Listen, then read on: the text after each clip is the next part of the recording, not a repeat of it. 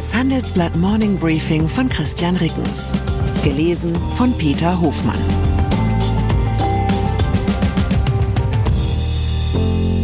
Guten Morgen allerseits. Heute ist Freitag, der 23. Juni 2023. Und das sind unsere Themen. Fünf Jahre Stagnation. Deutschlands Wachstumsschwäche und die Folgen. 22 Jahre bis zur Klimaneutralität, wie das Ziel noch erreicht werden kann. Zwei Jahre bis zur Bundestagswahl. Die CDU streitet über die Kandidatenfrage. Nach einer kurzen Unterbrechung geht es gleich weiter. Bleiben Sie dran. Die Welt steht vor gewaltigen Herausforderungen. Zum einen die Energiewende voranzutreiben und gleichzeitig den Klimawandel einzudämmen. Und auch der Energieträger Wasserstoff gewinnt weltweit immer mehr an Bedeutung. Doch wie geht es weiter? Erfahren Sie mehr auf dem Handelsblatt Wasserstoffgipfel 2024 am 12. und 13. Juni in Essen. Infos unter handelsblatt-wasserstoffgipfel.de. Mit dem Vorteilscode Wasserstoff 2024 erhalten Sie einen Rabatt von 15% auf die Tickets. Vermisstes Tauchboot. Vorab eine traurige Meldung zu einem Thema, das unsere Leserinnen und Leser in den vergangenen Tagen so stark interessiert hat wie kaum ein anderes. Die US-Küstenwache geht vom Tod der fünf Insassen des Tauchboots Titan aus. Im Suchgebiet gefundene Trümmerteile gehören laut Küstenwache zu dem verschollenen Mini-U-Boot. Damit gäbe es keine Überlebenschance mehr für die Vermissten. Deutschlands Wachstumsschwäche und die Folgen. Wir bleiben in der Tonart Moll. Laut Prognose des Handelsblatt Research Institute HRI wird die deutsche Wirtschaftsleistung Ende 2024 nicht höher sein als Ende 2019. Fünf Jahre, die geprägt waren von Pandemie, Ukraine-Krieg und Energieknappheit. Aber unterm Strich bleiben doch fünf Jahre wirtschaftliche Stagnation.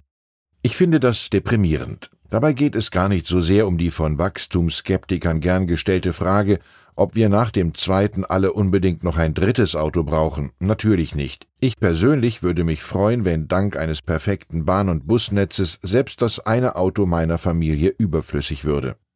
Doch auch der Ausbau des öffentlichen Verkehrs kostet Milliarden, womit wir beim Kern des Problems sind.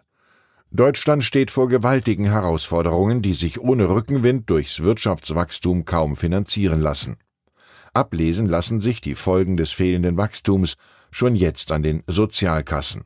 Weil anders als in der Vergangenheit kein Geld für immer höhere Steuerzuschüsse übrig ist und sich die Bundesregierung nicht auf Leistungskürzungen verständigen kann, klettern die Beiträge. HRI-Präsident Bert Rürup prophezeit, zumindest für Kinderlose, werde die Gesamtbelastung mit Sozialbeiträgen bereits 2024 in die Nähe der bisherigen Rekordmarke von 42 Prozent aus 2003 steigen zur Erinnerung, damals hatte Deutschland über vier Millionen Arbeitslose und galt als kranker Mann Europas. 22 Jahre bis zur Klimaneutralität. Die vielleicht größte und kostspieligste dieser Zukunftsaufgaben ist die Dekarbonisierung des ganzen Landes innerhalb der nächsten 22 Jahre. Man kann der Ampelkoalition durchaus wohlgesonnen sein und trotzdem konstatieren, mit der bisherigen Klimapolitik wird das nicht klappen. Die Stimmung in der Bundesrepublik ist aufgeheizt. Das im ersten Anlauf missglückte Gebäudeenergiegesetz ist für viele Bürgerinnen und Bürger zum neuen Symbol dafür geworden, dass ihre Nöte denen in Berlin egal sind. Rekordwerte für die AfD in den Wahlumfragen sind die Folge. Nun hat die Koalition das Gesetz dahingehend nachgebessert, dass alle Zumutungen auf die kommende Legislaturperiode verschoben wurden.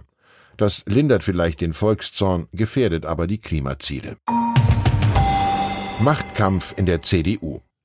Eine Zutat jeder guten Debatte in der CDU ist die Machtfrage. Mal ehrlich, wir haben uns doch alle ein bisschen gewundert, mit welcher Akribie diese Partei in den vergangenen Monaten die Spiegelstriche ihres neuen Grundsatzprogramms diskutiert hat.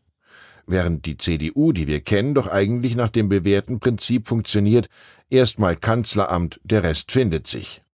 Nun ist die Kanzlerpartei CDU wieder ganz bei sich und debattiert mitten in der Legislaturperiode über die Frage, wer für sie 2025 als nächster Kanzlerkandidat antreten soll. Der Parteivorsitzende Friedrich Merz oder NRW-Ministerpräsident Hendrik Wüst. Der Zickigkeitszähler zwischen den beiden steht längst auf Orange. Siemens Energy kassiert Gewinnprognose. Der DAX-Konzern Siemens Energy hat wegen schwerwiegender Qualitätsprobleme bei seiner Krisentochter Gamesa die Prognose für das laufende Jahr kassiert. Die Probleme bei bestimmten Windkraftplattformen könnten Kosten von voraussichtlich mehr als einer Milliarde Euro verursachen, warnte Siemens Energy.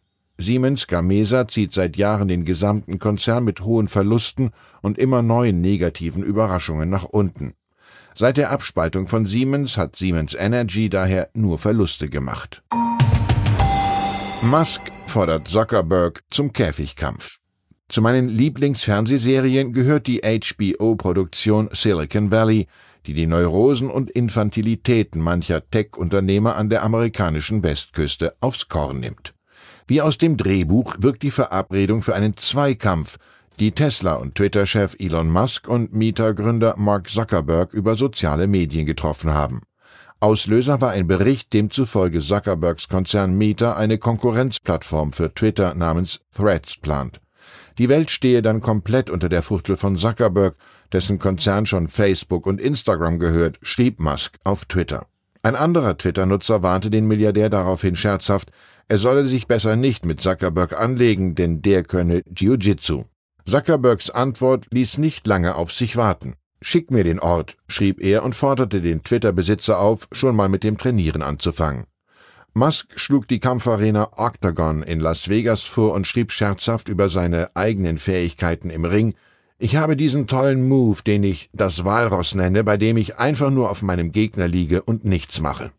Jetzt hoffe ich nur, dass Friedrich Merz und Henrik Wüst nicht auf dumme Gedanken kommen, wenn sie das hier hören. Ich wünsche Ihnen einen Wochenausklang, an dem Sie sich darüber freuen, erwachsen zu sein. Herzliche Grüße, Ihr Christian Reckens. Zur aktuellen Lage in der Ukraine. EZB warnt EU vor Nutzung eingefrorenen russischen Vermögens. Die EU-Staaten haben mehr als 200 Milliarden Dollar an russischen Zentralbankreserven eingefroren. Die Kommission will damit der Ukraine helfen, doch die EZB fürchtet eine Vertrauenskrise. Bauen gegen das Kriegstrauma in Irpin.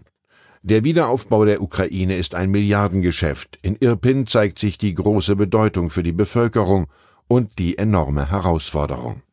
Weitere Nachrichten finden Sie fortlaufend auf handelsblatt.com/Ukraine. Fintech, Banken und Festival gehen nicht zusammen? Geht doch, und zwar in Berlin. Am 24. und 25. April 2024 öffnet die Messe Berlin ihre Türen für die FIBE, das neue Fintech-Festival Europas. Die FIBE richtet sich an das gesamte Fintech-Ökosystem, vom Startup über Investoren und klassische Banken bis hin zur Politik. Das Event möchte das gesamte Ökosystem zusammenbringen und eine Plattform zum Austausch bieten. Seien Sie dabei und sichern Sie sich jetzt mit dem Code FIBEPodcast 35% Rabatt auf Ihr Ticket. Weitere Informationen finden Sie unter fibe-berlin.com.